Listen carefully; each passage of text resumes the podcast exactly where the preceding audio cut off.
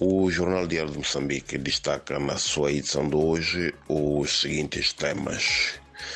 Uh, na cidade da Beira temos a morte de três pessoas e o ferimento de outras 17. É consequência de um acidente uh, do tipo despiste e capotamento envolvendo uma viatura de transporte semicoletivo de passageiros.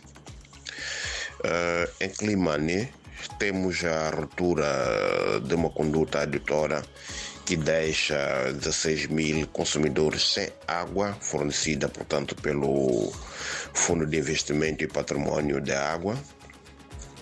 Na província de Cabo Delgado, as autoridades policiais denunciam a proliferação de falsos terroristas. Uh, e quanto isso, a empresa moçambicana de seguros GEMOSE diz ter pago, portanto, ter já pago cerca de 380 milhões de meticais e algumas empresas afetadas pelo ciclone uh, Idai, que devastou a cidade da Beira em 2019.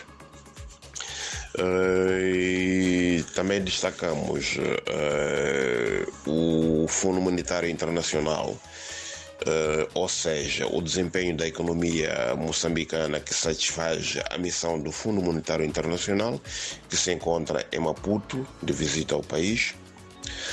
Uh, ainda na província de Cabo Delgado está a decorrer a reabilitação de edifícios públicos no município de Mocimba da Praia.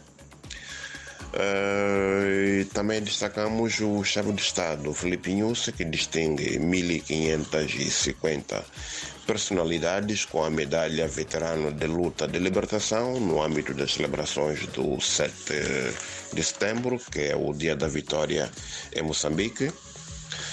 Uh, e por último temos as alfândegas moçambicanas que recuam na ordem que interditava navios russos em águas moçambicanas. Por hoje é tudo, muito obrigado e até a próxima oportunidade.